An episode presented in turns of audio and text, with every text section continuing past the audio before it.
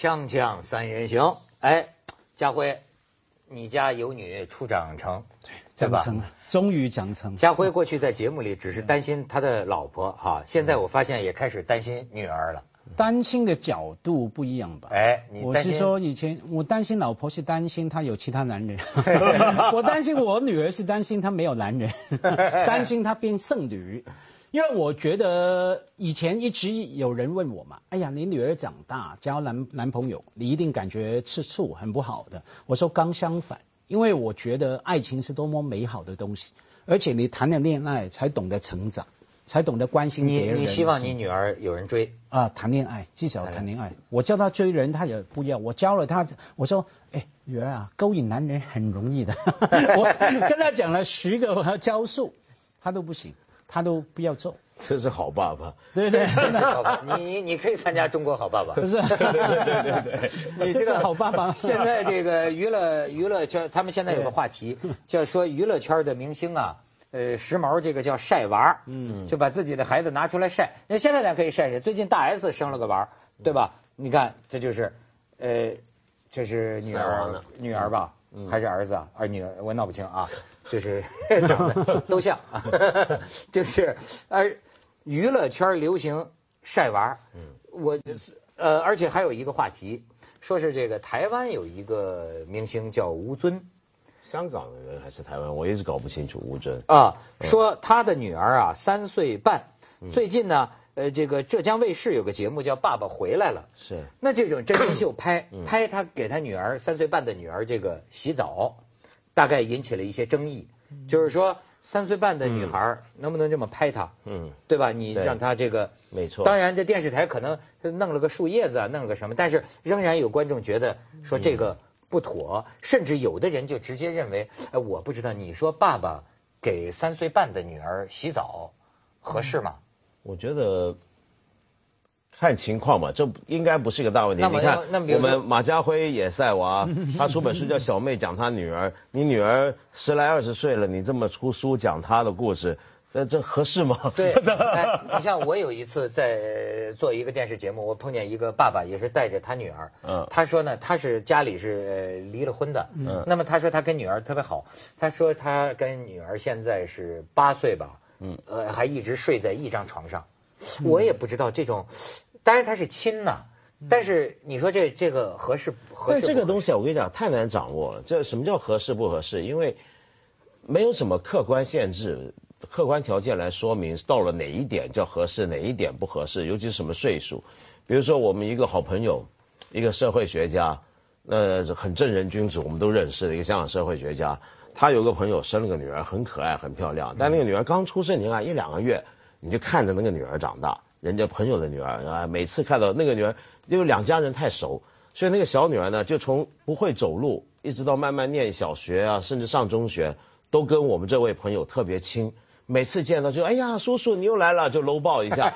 然后有一回呢，呃，我这个社会学家朋友又去看他们朋友在朋友家，然后一进门没多久，那那个女儿已经亭亭玉立，初中生，初中都快上高，哎呀，吕叔叔过来一抱，然后好跟着呢，后来呢，我这个社会学家的朋友，就那个女儿的父亲，把这事儿拉着，哎，我提提你啊，你下回别这么再抱我女儿。但我想说的是，你怎么判断？就这个女孩子是一个，我从小看到大，就等于我也有一个很要好的哥们儿。嗯，我这哥们呢，他那个女儿是呃，我最后一次看他洗澡，我看过他洗澡，是一岁不到的时候，因为太可爱。他洗澡的时候最好玩，洗澡的时候爱玩爱闹。好，好，好，到到时候洗澡了，然后我们这就看他洗澡，说看他爸爸怎么给他洗澡怎么样。然后那时候觉得他太可爱，好好玩。后来呢，我再碰到他这个女儿是一年前，十来岁了。然后一群人碰到，你说哎我在差点在洗澡真的在洗澡让我印象中一直是那个在洗澡、在跳、在玩鸭子那个很可爱的小女孩，我差点忍不住，哎呀，叔叔那时候，但我就还好忍住没说出来。你懂我意思吗？就你这个情况，你你怎么去分辨定夺呢？对亲情很难讲，亲情这种绝对不是外人能够理解的嘛，哈，因为你是亲人，很多事情你不会去想的，等于是说朋友跟问对方借钱，或者说帮个忙，你会想一想值不值得，有没有能力。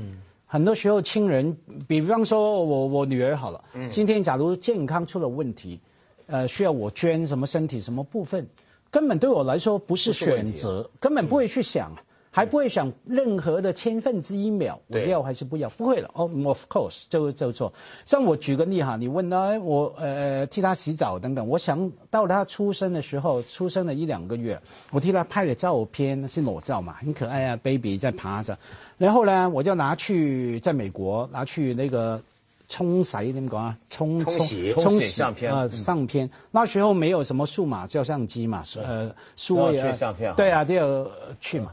那给了底片，后来过了几天去拿的时候，我就看到那个女职员用一种很奇怪的眼睛看着我，因为呢，她这个把照片给我了，我还要拿出来看嘛，还很高兴问她，你看，是我女儿是一个裸体，OK，她那种眼神我到今天都记得，可能她心中你这个亚洲来的，对，变态，对，变态，甚至可能打电话想报警，说我以为有儿童，我那时候一察觉，我说啊，这是我女儿，我女儿很可爱这样。可是他完全，我们作为父亲啊，完全没有任何这种感觉。对。假如我后来想说，假如我今天是其他人，远远看到一个，比方说中东的、非洲的男人拿着一个儿童的裸照什么，我一定乱七八糟想很多事情。那种可能是基因了。有一个说法嘛，说人呢其实论伦的机会很低的。为什么？你基因在里面经过很多年的演化，你不会对你的亲人有性欲的。真的吗？啊，有一个这样子的说法啊。这事儿我一直就没这个体会，因为我没有姐妹，所以这也是长久以来我的一个疑问。小时候我总问我们班有姐妹的那些同学，我说你真的就是，要是你的姐姐和妹妹哈，就是在你面前洗澡啊，对，不穿衣服，你我我我说我知道你不能干什么，但是你一点都不想吗？我说你毕竟是个男的，但他们好像确实是像你说的一样。他说他没有啊。我说我要叫我。也难说，我没有这个，我没受不了，我没有这个体会，我没有，我没有这个体会。我那天，我那天，你干嘛问他们呢？你那个地方女的都去找别的男人。我妈妈没有给我生一个，所以我没有机会实践。再说我我那天听一个小女孩，一个一个小妹妹，也也是二十多了，她说啊，她说她说她爸爸老骂她，因为她小时候跟她大爷一块长大。他小时候的他爸爸就老骂他，就说你都这么大姑娘了，从这个浴室啊洗完澡啊跑出来，可能就裹着个浴巾，老是在这个这个大爷面前啊噔噔噔噔跑到房里去了，噔噔噔就跟半裸的一样。他说他爸爸老是骂他，哎，他一说这个，我脑子里马上想起一个周星驰的喜剧，我想我要是他大爷就是，哎，又来了又来了。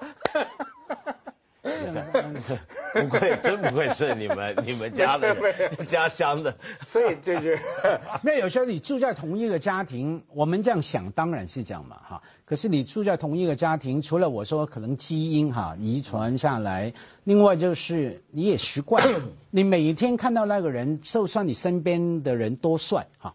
他你不会觉得的，我老婆没称赞过我 半句。对，当然我们这个好像讨论人家吴吴尊会不会乱伦的问题，这他妈有点太过分了，无稽之谈，对吧？这个他没有，他不是这个意思，他就是说啊，到底到底会吗？那去广告，我告诉你啊，太过分了。锵锵三人行，广告之后见。他不是说他们乱伦的问题啊，就到不了这个问题，而是说这个事儿现在引出的是这么一个问题，就是。你看，今天这个时代真的在变化。嗯，过去古典时代，一个艺人他是凭着他本身的才艺，嗯，去演出，呃，争得有这个粉丝啊。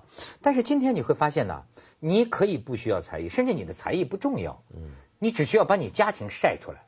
嗯，今天的电视发展到《爸爸去哪儿》了，对吧？我们要看你和你女儿的关系，你们在一块怎么玩真人秀。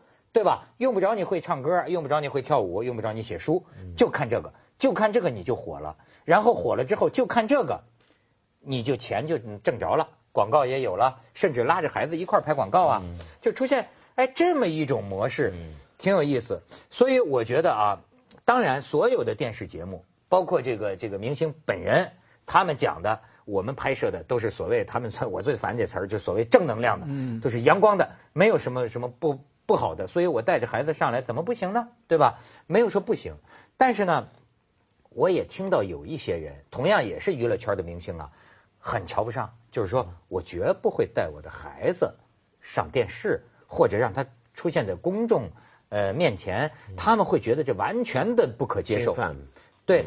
还有一个就是一个一个心理学者，也曾经在私下里表达过这个看法，就是他说，我觉得这个对孩子不好，所以我就真的不明白了，就是这个东西你们怎么看？我我反正我本来就是一个很关注私隐的人，就包括在任何公开场合，比如说今天在。东莞演讲，那也有主持的朋友问我上东莞演讲去了。对啊，那边的行业都需要你去指导。你看，你看，对东莞有太大的误解了。我跟每一个人说我在东莞过夜，我说哎呦，去考察这个打黄的成绩如何，去验收是吧？肯定是请你讲扫黄的体会。不会不会不会，就 真的讲这个知识分子问题。嗯然后呢，但你看到他们就会，比如说有些啊，你能不能讲讲爱情啊，你的爱情生活啊什么？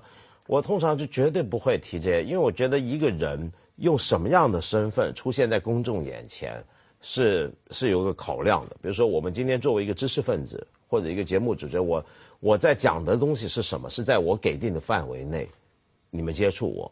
那别的范围不属于我认为跟公众相关的事。比如说，我如果是个歌星，那我今天就出来唱歌，那他当然可以有权圈定说我别的东西是不出卖的。我我想像现在这样子带着孩子上去，但是问题是。我们这个时代又流行真人秀，真人秀就是因为我们大家都觉得自己的生活好像不够真实，嗯，或者觉得自己生活不太确定，想知道所谓真实生活人家到底是怎么活着。我们看各种各样的真人秀，都是想看看别的人的真实生活是什么。所谓的真实生活，那假如那个人甚至是个明星，那就更好了。像《爸爸回家了》这个，因为那些爸爸。都是还是我们本来认识的人物，我现在能看到他真人的生活，是吧？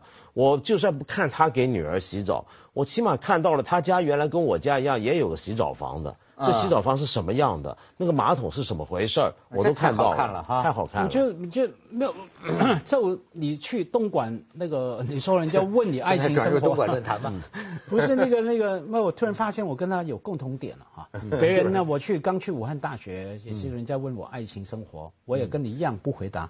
我说我不回答，可是我可以告诉你闻到了爱情生活 就回答了你的爱情生活。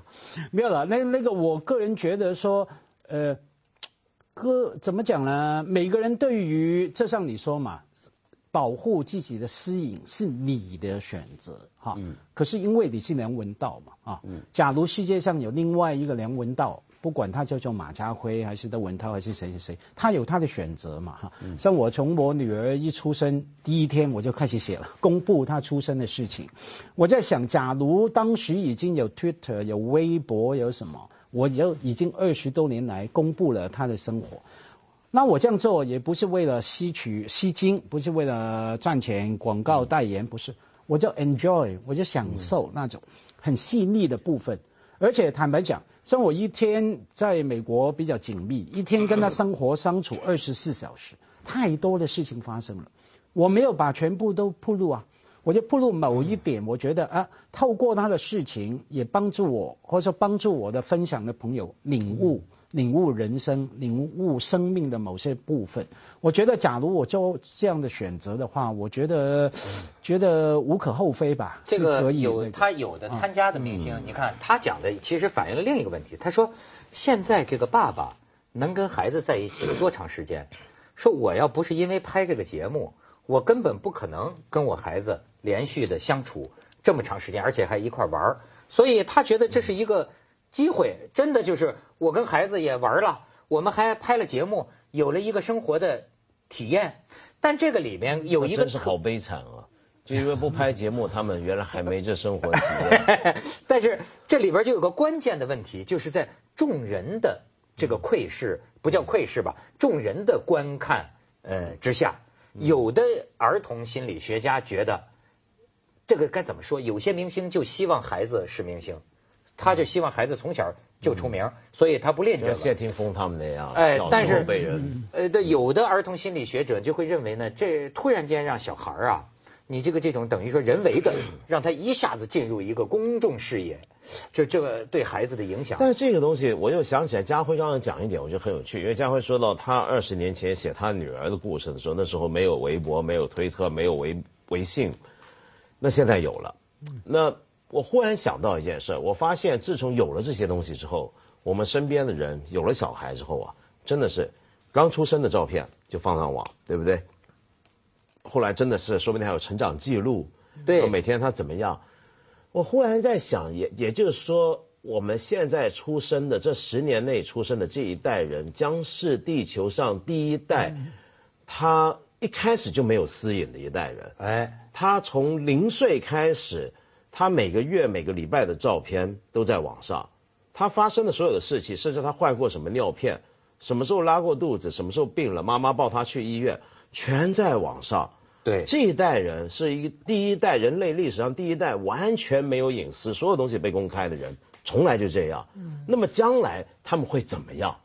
他们将来对私隐的观念会有什么感觉？他会不会不觉得这是个问题了？还是说他更容易觉得自己会被伤害了？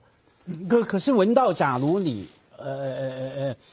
我我刚提到说，呃，你你这样看的话，我们吸引的概念早就改变。还有什么叫做吸引呢？像我刚说，我跟我小孩相处了二十多个钟头，可能发生了二十件有意意义的事情，我铺路的只是其中一件、两件，其他十八件可能我觉得不需要、不值得，或者说刚相反，太珍贵了，我不想跟别人分享。其实也有我吸引的部分。那另外呢，像我也经常思考这个问题，这一代的问题，我可能有另外的关键，不仅是没有吸引哈，就算真的没吸引，更重要的，他们没有遗忘，这一代没有遗忘，为什么呢？我们会忘记事情，是一种自我保护的功能。没错。对，当一个人记得每一个事情的话，太可怕了，太可怕。没错。是。对，那可是这一代是怎么样呢？他随时从小到大被迫记录了爸妈的手机照片、录影什么所有家人朋友的对他的记录。那不管有公布没公布，你从随时可以重温你三岁受过的伤害。我五岁的那时候被弄哭了，我发生什么事情？我觉得没有了打怎么讲呢？破坏了我们遗忘的自我保护的功能。那个部分才是我感兴趣的。对，因为因为我们知道很多人呢，就会对过去的事情，他会有选择性的遗忘，甚至是虚构。嗯嗯。嗯，然后有些人后来可能选择埋名隐姓或怎么样，就是因为每一个人都过去，我们每一个人都曾经有过改造自己的机会。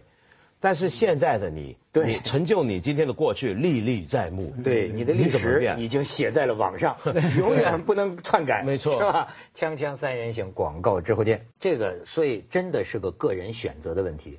有的人的性格呀，有的明星的性格呀，他就是很阳光外向。嗯。他甚至恨不得把他们全家，这这这这都忽悠到电视上，给让你们看看，他高兴，对吧？但是有的人，那你比如说像我，我就觉得。这完全就就就是说，怎么说呢？我觉得，除非是你穷穷疯了，就是说我这这揭不开锅了，对吧？否则不出名，这不就是靠就是就是，比如说啊，让自己的孩子，有些父母亲觉得孩子应该当明星，这是好的，但是也有一些父母觉得孩子最好一辈子别出名，如果不是生活困难的话，因为我知道。不出名有多么的自由啊，对吧？生活有多么的好啊！对很多人呐，出名的时候他没想到报应啊，他有报应的，对吗？比较比较多的困陷，所以这个年头我觉得交朋友很累。以前交朋友我要那个很简单嘛，叫保护，基本上保护朋友的吸引嘛。哦，现在不是啊，有些朋友喜欢出名啊。我碰过一些娱乐界或说名人啊，我们合合照自拍完。过几天再碰到他，他问我为什么不上不不放上网，你知道吗？他要他希望这样子，那他他那有些呢，假如我经常把文道放上网了，就被他骂，你知道吗？所以呢，怎么办？我就不不容易判断，你知道吗？你你讲的啊，正是我想讲的。我最近真是有一个感触，我觉得啊，这个咱们的就是有些朋友啊，他这个不保护朋友。这一点让我有时候特别失望。我说的还不是说上个微博拍个照片这种，就是言谈话语之间，我认为啊，他绝不是对你有坏心，你知道吗？他不是，他就是人聊天啊，有一种快感。比方说，文道，咱们俩是好朋友，我知道你的很多事情，但是你会发现啊，可能我到另一个朋友圈子里，你们说文道，哎，文道有的事儿你不知道吧？你知道他忍不住。他也不是说诚心要坏你的事儿，但是这种人就是嘴上没把门的。对，我现在觉得怎么周围啊太多这样的人了，就是你怎么如果咱们真的是那么好朋友的话，你怎么跟外人说话？你脑子里没根弦儿啊？就你不保护朋友，你不帮朋友保守这个秘密，到最后最能祸害朋友的就是朋友啊，是吧？他不是敌人，敌人什么都不知道，你最后发现和害你的就客观上害你的，甚至你也会原谅他。因为你知道他不是有心的，可是不是有心的，你怎么这么糙呢？他就是说话的时候或者平常心思里面就不存这个东西嘛，就不存，就不存这个。我就发现，你看北京人就就就有名的聊天，你你你在这儿，咱咱咱就说，咱就说他，你出去上一厕所啊，转头就跟你说，就说他他他，文涛床底下放着一堆刑具，对对对对，就是。怎么就一聊天聊高兴了呀？完全不知道谁是朋友。对，就是以前一个朋友提醒我的什么呢？因为有时候我们会以为讲一个人放心，就算我跟别人讲你，会不会伤害到你的？我要讲该讲的。接下来为您播出《文明启示录》。那到最后一定把不该讲的。